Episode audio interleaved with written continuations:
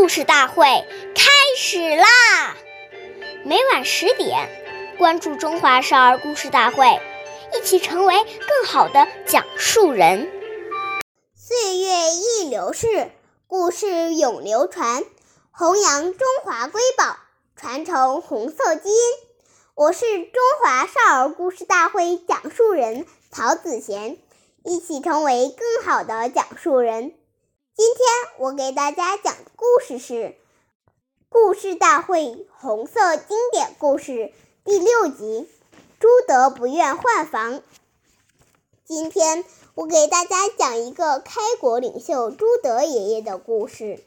红军部队来到沁县南治水村，暂时借住老乡家里，房东有四间房。朱总司令住在南边一间简陋且光线不好的屋子，他在里面看文件、写材料或开个小会什么的都不方便。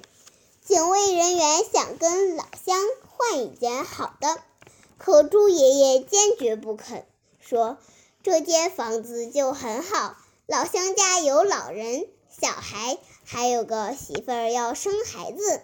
住房也不宽裕，这间房的条件比当年过雪山草地时睡在野外好多了。